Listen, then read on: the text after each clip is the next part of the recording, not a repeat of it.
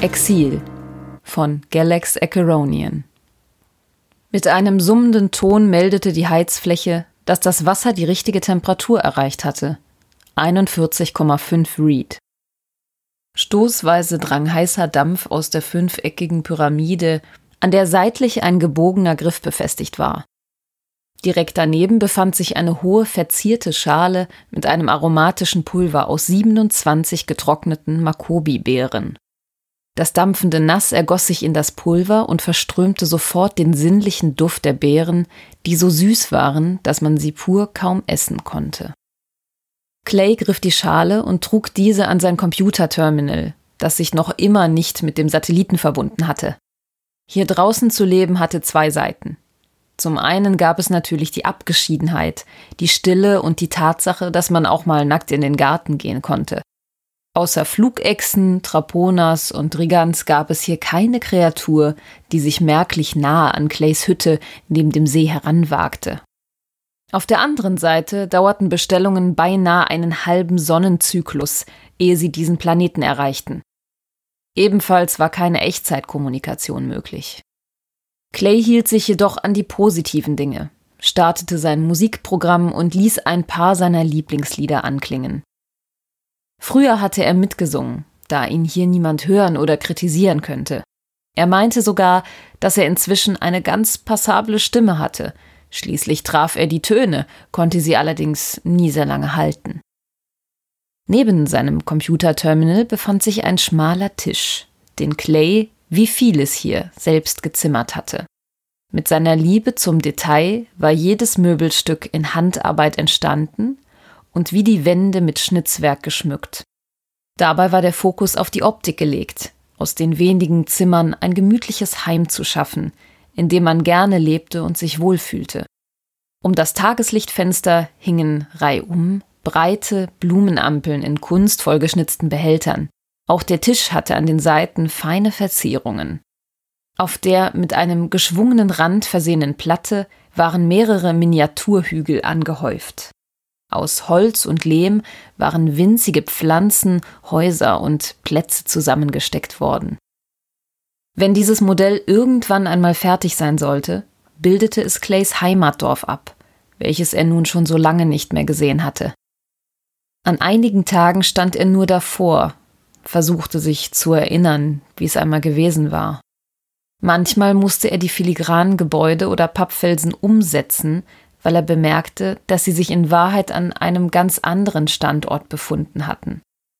Auch jetzt starrte er auf das Modell und überlegte. Genüsslich schlürfte er dabei seinen Makobi.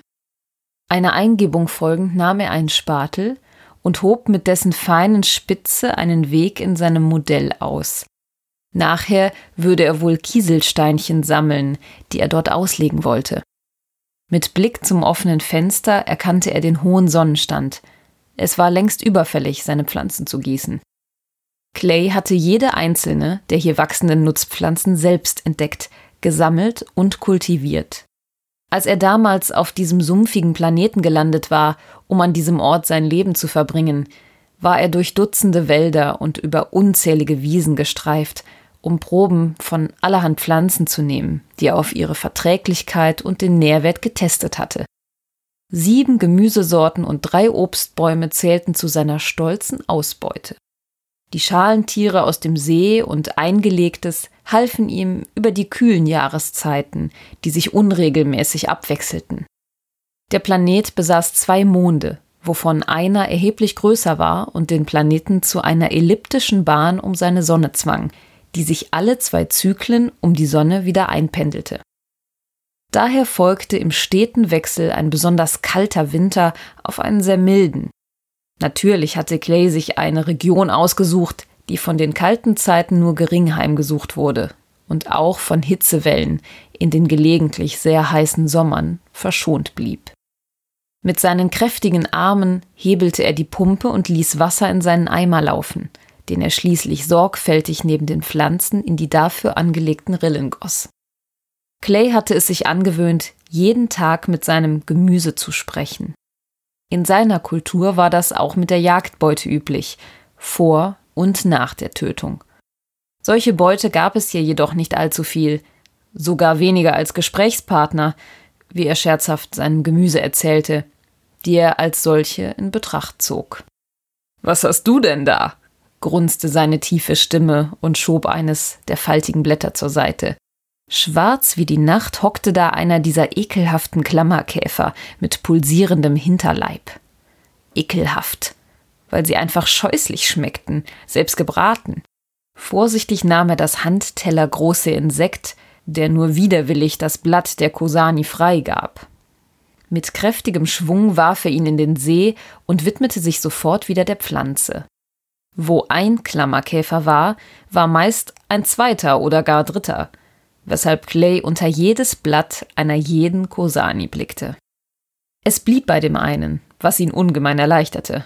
Kosani reiften nur einmal pro Zyklus und zählten zu der gesündesten und schmackhaftesten Pflanze des ganzen Planeten.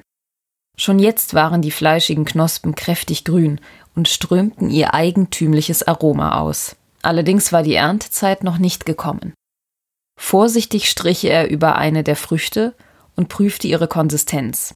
Jede einzelne musste perfekt sein und sollte erst geerntet werden, wenn sie sich leicht lösen ließ und auch noch nicht zu Boden geneigt war. Nur mit den Spitzen seiner Finger testete er die mit dem dunkelsten Grün, goss an jeder Pflanze etwas Wasser in die Rillen und überließ das Gewächs sich selbst. Andere Gemüsesorten waren bereits erntereif. Sorgfältig grub Clay die Scottwurzeln aus, wie auch die Trins, ein längliches Hülsengemüse. Mit den getrockneten Kräutern vom Vorjahr und einigen der Schalentiere ergaben sie eine würzige, sättigende Suppe. Nach dem Essen besah Clay noch einmal das Modell seines Dorfes und entschied aufgrund der Uhrzeit nicht mehr nach Steinen zu suchen. Stattdessen widmete er sich dem Webstuhl. Seit einer gefühlten Ewigkeit steckte er gefärbte Grasfasern zu einem Teppich zusammen. Ihm war der Platz vor seinem Bett immer zu kahl gewesen. Zwar fehlte es seiner Hütte nicht an Atmosphäre, aber einen Teppich hatte er bisher nicht. Daher hatte er sich die Bauanleitung eines Webstuhls heruntergeladen und auch wie man einen schönen Vorleger knüpfte. Da das Tageslichtfenster über ihm nicht ausreichend Licht für die Arbeit spendete, aktivierte er die Beleuchtung in seiner winzigen Küche und setzte bei der Gelegenheit noch einmal Wasser auf.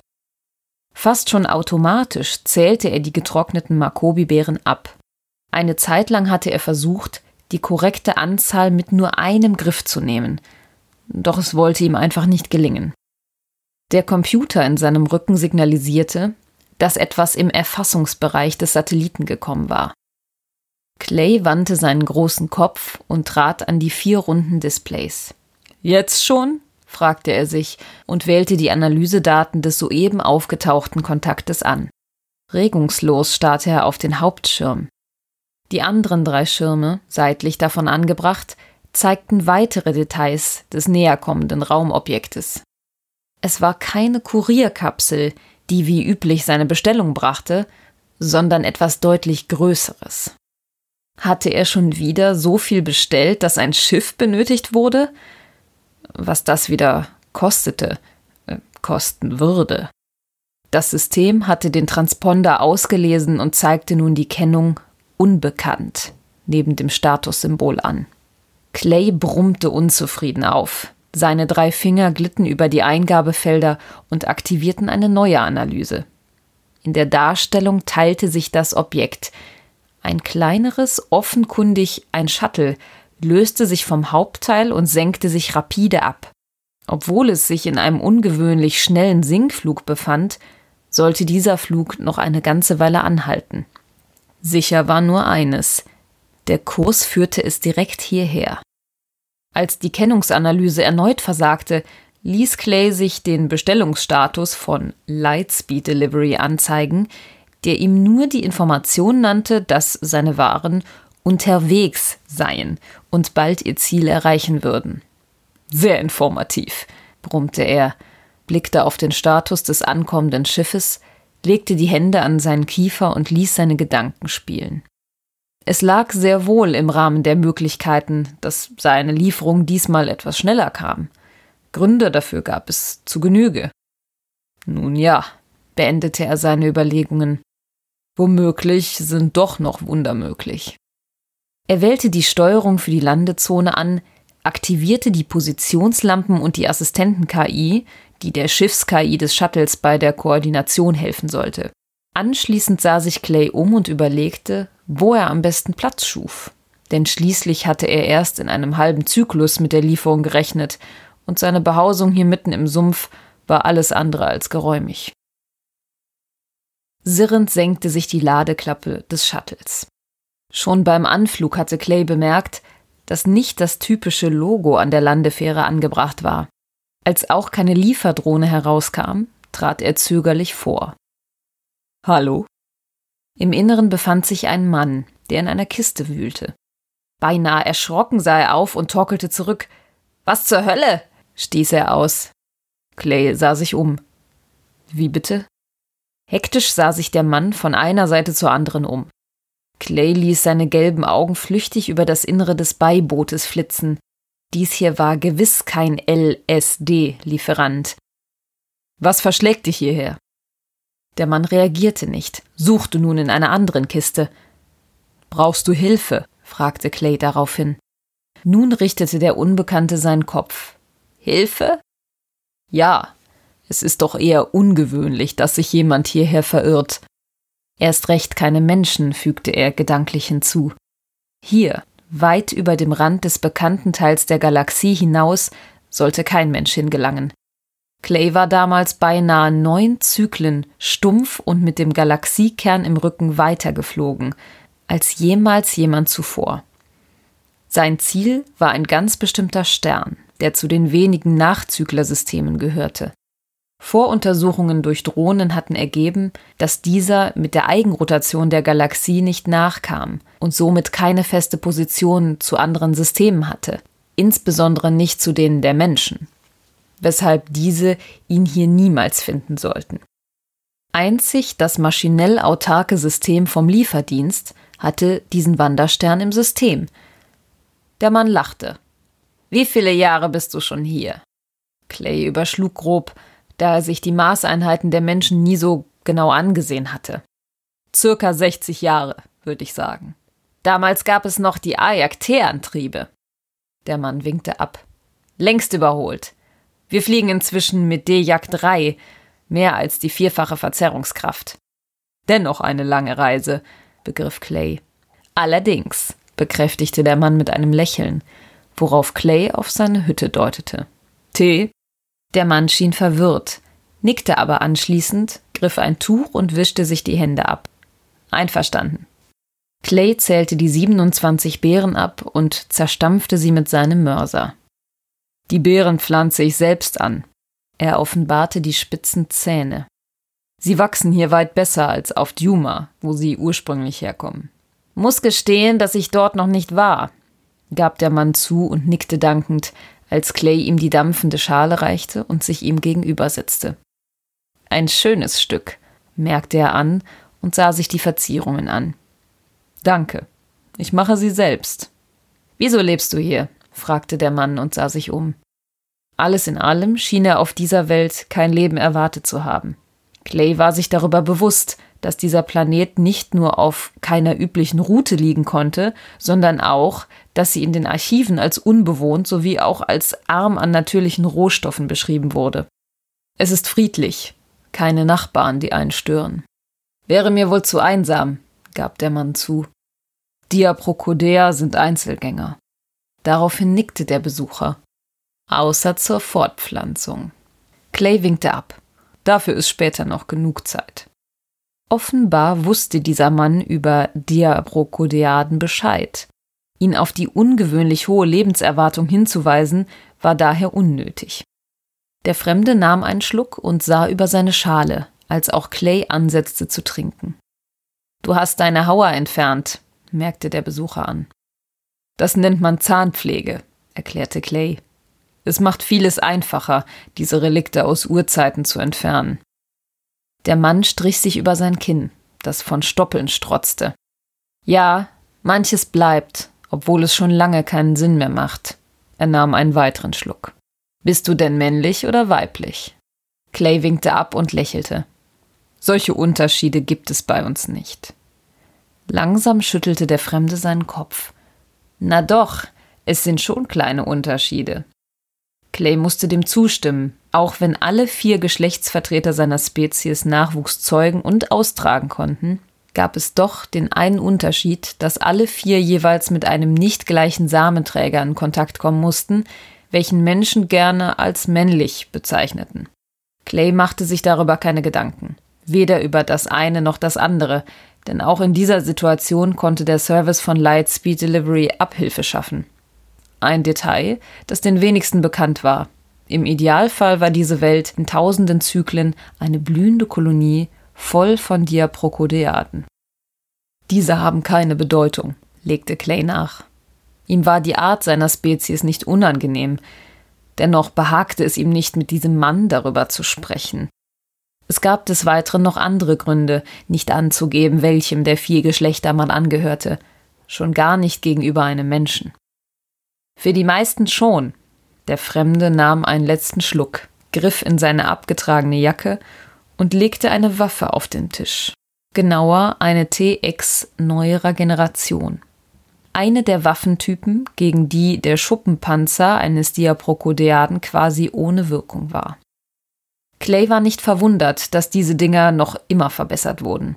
Sein linkes Auge schielte zum Waffenschrank und er fragte sich zum einen, ob die Zeit ausreichen würde, sich ebenfalls zu bewaffnen, und zum anderen, warum er es nicht schon längst getan hatte. Seinem gutmütigen Wesen lag jede Gewalt fern. Ebenso der Gedanke an die Notwendigkeit dafür. Die Menschen hatten die Gewalt in Form diverser Vorrichtungen und Mittel in die Galaxie getragen und verbreitet und waren auf Dutzende Völker gestoßen, die damit völlig überfordert waren. So auch die Diaprokodea, die schon von Natur aus niemanden etwas Böse unterstellen konnte, da sie so einfach nicht dachten. Naiv nannten die Menschen die Grundvoraussetzung, erst einmal vom Guten auszugehen. Du weißt, warum du dich versteckst, und du weißt, warum man deinesgleichen sucht, erklärte der Mann und richtete den Lauf der Waffe auf sein Gegenüber. Clay senkte seinen Becher und seufzte leise, sortierte noch an einem Satz, in dem er darum bat, die Waffe wieder zu senken. Kurz darauf löste sich ein sirrender Schuss. Ein energetisch geladenes Projektil durchschlug seinen Arm. Clay schrie auf und hielt seine schuppige Hand gegen die tiefe Wunde, während der Jäger noch wegen des Verfehlens fluchte und den Reload seiner Waffe initialisierte. Offenbar brauchen die neuen Modelle ebenso lang, ein Projektil zu energetisieren, wie die alten. Diesen Augenblick nutzte der Diaprokodea, um einen Satz aus dem Fenster zu machen. Der Mensch sprang ebenfalls auf, riss dabei das Modell des Dorfes um und folgte dem Diaprokodeaden nach draußen in den Sumpf. Clay aber war verschwunden. Verdammte Echse! schimpfte der Jäger, griff in seine Tasche und nahm einen kleinen blauen Stab hervor. Mit Druck auf die Seite schoss aus der glimmenden Spitze ein Holofeld, das ihm die Kontrolle über mehrere Drohnen ermöglichte. Den Verbindungsstab befestigte er an eine dafür vorgesehene Stelle seines metallischen Kragens. Somit schwebte das Holofeld frei vor ihm und wartete auf mögliche Eingaben. Mit einer schnellen Abfolge verschiedener Befehle und dem Sortieren der Statusfelder ließ er acht Drohnen aus dem Rumpf seines Shuttles schießen. Der Suchparameter war Standard, die Richtung bestimmte er durch eine Begrenzung des Suchfeldes, einen 30-Grad-Winkel an seiner Position Richtung Südost während die pfeifenden Drohnen sich aufteilten und den Boden des Planeten mit ihrem Lidar fluteten, machte sich der Jäger auf den Weg zurück zu seinem Shuttle. Clay schwamm so lange unter Wasser, bis er Luft holen musste, um nicht zu ertrinken. Die Wunde am Arm machte ihm zu schaffen, und er fragte sich, ob seine Flucht nicht nur das Unausweichliche hinauszögerte. So viele Zyklen lang hatte er sich vor den Menschen verstecken können, nun aber hatten sie ihn doch gefunden. Beinahe wünschte er, es wäre mehr als ein Jäger gelandet. In einigen Fällen waren diese in ihrem Konkurrenzkampf so sehr damit beschäftigt, einander um die Beute zu streiten, dass ein Entkommen leicht möglich war. Er verließ den See und tauchte im dichten Gehölz des umliegenden Waldes ab. Die Bäume dieser Welt hatten die Eigenschaft, auf gewaltigen Wurzeln, ähnlich Dutzender Stelzen, zu stehen. Wobei die einzelnen sich ineinander verschlangen und ein symbiotisches Geflecht bildeten, das auf seiner Oberseite Moos und Gräser wachsen ließ und in den Hohlräumen Platz und Schutz für hunderte Lebewesen bot. In diesem Fall auch Sichtschutz. An sein feines Gehör drang das Pfeifen von kleinen Ionentriebwerken. Clay kannte diese Geräusche noch von damals. Drohnen waren leicht zu täuschen, in ihrer Masse jedoch nicht zu bewältigen. Es musste ihn nur eine einzige erfassen, schon konnten ihn alle anderen lokalisieren. Das Pfeifen wurde zu einem Sirren, die Drohne hatte ihren Flug verlangsamt und Clay fragte sich, ob er so schnell entdeckt worden war. Hatte er so sehr nachgelassen? Völlig regungslos saß er im kalten Sumpfwasser und lauschte, versuchte einen kurzen Blickkontakt, ohne dabei die Aufmerksamkeit auf sich zu lenken. Damals konnte man diese Dinger täuschen, indem man sich in Schlamm wälzte oder abtauchte. Ob das heute noch möglich war, entzog sich seiner Kenntnis. Es blitzte rötlich über ihm. Die Drohne fuhr mit dem Laserscanner über den Boden, hatte seine Position jedoch nicht erkannt, und in Clay keimte der Hoffnungsschimmer, dass sie diesen Bereich als abgesucht speicherte und weiterflog. Im Zweifel musste er nur warten, konnte zu seiner Hütte zurück und Tarnanzug wie Waffen erreichen. Seinen Gedanken zum Trotz schoss ein Laser durch das Gehölz und zerschnitt das natürliche Dach aus Wurzeln und Pflanzen. Weitere Drohnen kamen hinzu. Clay griff eines der herabgestürzten Hölzer, sprang hervor und wuchtete es gegen das metallische Gerät, welches scheppernd gegen einen Baum schlug und im Sumpfwasser versank. Zwei weitere Drohnen konnte er ausschalten, ehe die übrigen eine Höhe einnahmen, die für ihn unerreichbar wurde. So schnell seine klauenbesetzten Füße ihn trugen, stürzte Clay über das Holzdach und drang tiefer in den dichten Wald ein. Es war kein Zufall, dass er damals diesen Ort als Zuflucht gewählt und auch genauestens erkundet hatte. Er wusste sich zu verbergen und zu bewegen. Die ersten Zyklen hatte er täglich geübt, bis die Situation ihn darin nachlässig hatte werden lassen. Er hielt inne und sah sich um. Es gab eine Unterwasserhöhle, die er vor acht Zyklen entdeckt hatte und in die er Sauerstoff einführte, um sich ein Langzeitversteck zu sichern. Er hatte immer geplant, dort Waffen und Vorräte einzulagern, diesen Plan aber wieder verworfen, weil etliche Morabs diesen Ort als ihr Zuhause beansprucht hatten, nachdem er mit Luft gefüllt worden war. Clay hatte es nicht übers Herz gebracht, diese kleinen Kreaturen zu vertreiben oder gar zu töten. Seine Ohren nahmen die Turbinen des Shuttles wahr. Laut dröhnend schob es sich über ihn und zwang ihn zurück in das Unterholz. Er bewegte sich langsam und ohne Hektik. Sein Puls aber raste. Aus Angst und vor Anstrengung. Doch noch gab er nicht auf. Noch war er am Leben. Der Schmerz in seinem Arm erinnerte ihn jeden Augenblick daran. Er musste überleben. Es gab nur noch so wenige Diaprokodeaden, Vereinzelte Menschen, die sich dies zur Aufgabe gestellt hatten, jagten sie nun schon seit Generationen. Seine Eltern, seine Geschwister, sein ganzes Dorf war an der Gier des Menschen untergegangen. Einst war die Heimat der Diaprokodeaden ein friedlicher Planet gewesen. Heute war er verbrannt und gerodet, nur noch eine Bergbaukolonie der Menschen, die erst die Bewohner, anschließend die Pflanzen und zuletzt die Bodenschätze raubten. Gejagt wurde Clay und seinesgleichen wegen der Drüsen in ihrem Unterleib, die für die Fortpflanzung zuständig waren. Das darin enthaltene Sekret konnte das Leben eines Menschen um viele Jahre verlängern, weshalb undenkbare Summen für einen dieser Drüsen geboten wurden. Die Jagd hatte daher nie aufgehört. Die Aprokodiaden wurden natürlich auch in Käfigen gehalten, gezüchtet, um geschlachtet zu werden.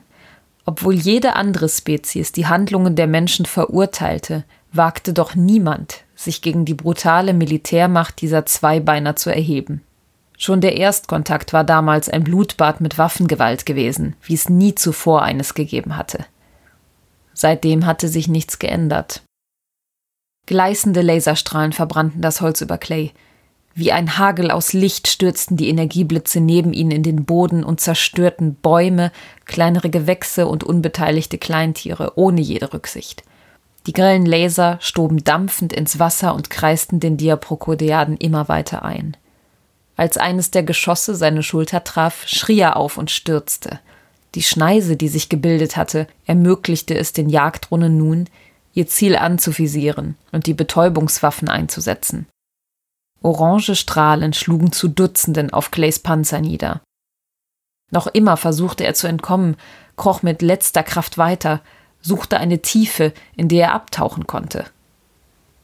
Es gab sie nicht. Seine großen Augen sahen sich ängstlich nach dem Shuttle um, aus dem er mit einem lauten Knall ein Netz aus der Vorderseite auf ihn zugeschossen kam. Die elektrisch geladenen Fasern durchfuhren ihn mit ihrer Energie und umschlangen jedes seiner Gliedmaßen. Jeder Muskel in seinem Körper versagte unter tobenden Schmerzen. Das war's. Clays Leben fand sein Ende. Wenn er Glück hatte, würde der Jäger ihn mit einem gnädigen Kopfschuss erlösen. Kopfschüsse zählten zum Standard, weil man so sicher gehen konnte, dass der Unterleib unversehrt blieb. Das galt jedoch nur, wenn er wirklich Glück hatte. Viele Jäger schlitzten die Diaprokodiaden einfach auf und ließen sie dann unter elenden Schmerzen verbluten. Das Shuttle war gelandet und der Mann trat auf ihn zu, die Waffe in seiner Hand, für die Clay fast schon dankbar war. Mach es schnell, bat er. Der Mann spuckte aus. Ich mache, was ich will. Was du tust, ist Unrecht, keuchte Clay. Der Jäger lachte und zielte. Auch diese Entscheidung liegt bei mir, Echse. Clay richtete sich etwas auf. Dann lass mich am Leben. Nachdem du drei meiner Drohnen zerstört hast, du Wichser? Ich will doch nur leben. Ich tue niemandem was. Und? Der Mann zuckte mit den Schultern. Wen kümmert das? Du bist abstoßend hässlich. Er spuckte Clay an. Wir Menschen haben kein Mitleid mit hässlichen Dingern. Bitte, flehte Clay ein letztes Mal und sah nur noch den violetten Puls aus der Mündung der TX. Das Shuttle verließ den Planeten. Im Sumpf lag die Leiche von Clay Conar, einem der letzten seiner Art. In seiner kleinen Hütte meldete sein Computer, dass die Lieferung der neuen Bastelmaterialien sich etwas verspäten würde. In seinem Garten löste sich unterdessen eine der Kosani-Früchte und fiel auf den sandigen Boden. Sie hörten Exil von Galax Acheronian, gesprochen von Sabrina Reuter. Eine Produktion von podyssee.de.